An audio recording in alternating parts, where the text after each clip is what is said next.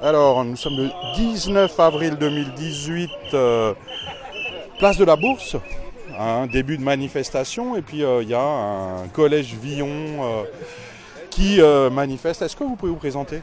Alors, je suis Pierre Huetch du collège François Villon donc de Mulhouse. Je suis professeur de mathématiques au collège depuis 8 ans. J'étais professeur en mission réussite et mon poste a été supprimé cette année. Donc, dans le cadre de la, de la généralisation, de, la globalisation des moyens de l'enseignement prioritaire, qui ont été répartis sur l'ensemble des établissements, mais qui n'ont pas été répartis de manière équitable, puisqu'ils ont été répartis euh, de, manière similaire dans tous les établissements de l'académie.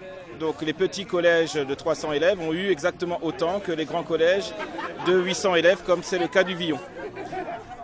Mais euh, donc euh, aujourd'hui, euh, il y a moins de profs au Villon que l'année dernière Alors il y aura des suppressions de postes, mais principalement ce qui se passe, c'est que c'est vrai qu'on était prioritaire dans le nom, mais on a aussi chez nous beaucoup de professeurs contractuels parce que peu de professeurs, il y a des postes qui ne sont pas demandés par des professeurs titulaires.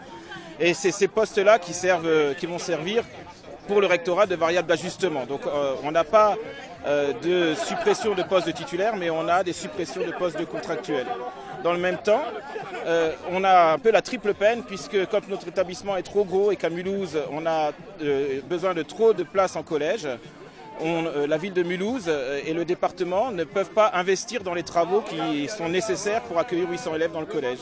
Ça fait 10 ans qu'on nous, promet des travaux urgents. On a des, des, problèmes de sécurité parce que les couloirs sont peu larges, parce qu'il y en a trois portes qui ne sont pas adaptées pour faire monter 800 élèves en classe. À chaque fois, les profs sont très vigilants, mais on sait qu'on est sur le fil. Et donc, la situation devient très intenable. alors, quelles sont vos revendications précises et concrètes? Alors, concrètement, on demande que les travaux soient mis en œuvre.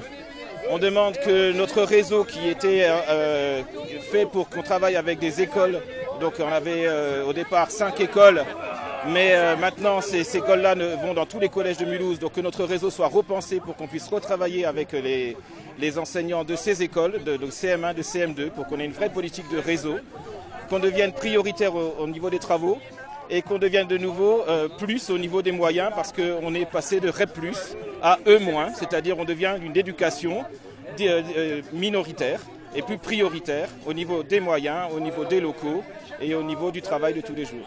Euh, dernière question, euh, vous semblez être euh, là aujourd'hui le seul établissement scolaire à, manifester. Ça veut dire que tout se passe bien chez les autres?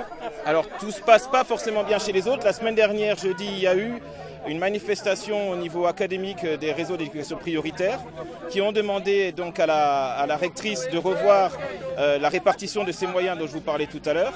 C'est vrai que nous, on n'a pas fait partie de cette manifestation parce qu'on a mis du temps à nous structurer et parce que nos problèmes sont plus vastes. C'est vrai que des établissements sont gagnants maintenant par rapport à cette répartition, parce que les établissements qui avaient peu de moyens euh, et peu d'élèves se retrouvent avec plus de moyens que l'an dernier. Mais nous, on a perdu euh, les deux tiers de nos moyens supplémentaires. On devient l'établissement d'éducation prioritaire qui a le moins de moyens par élève. Merci. Rien.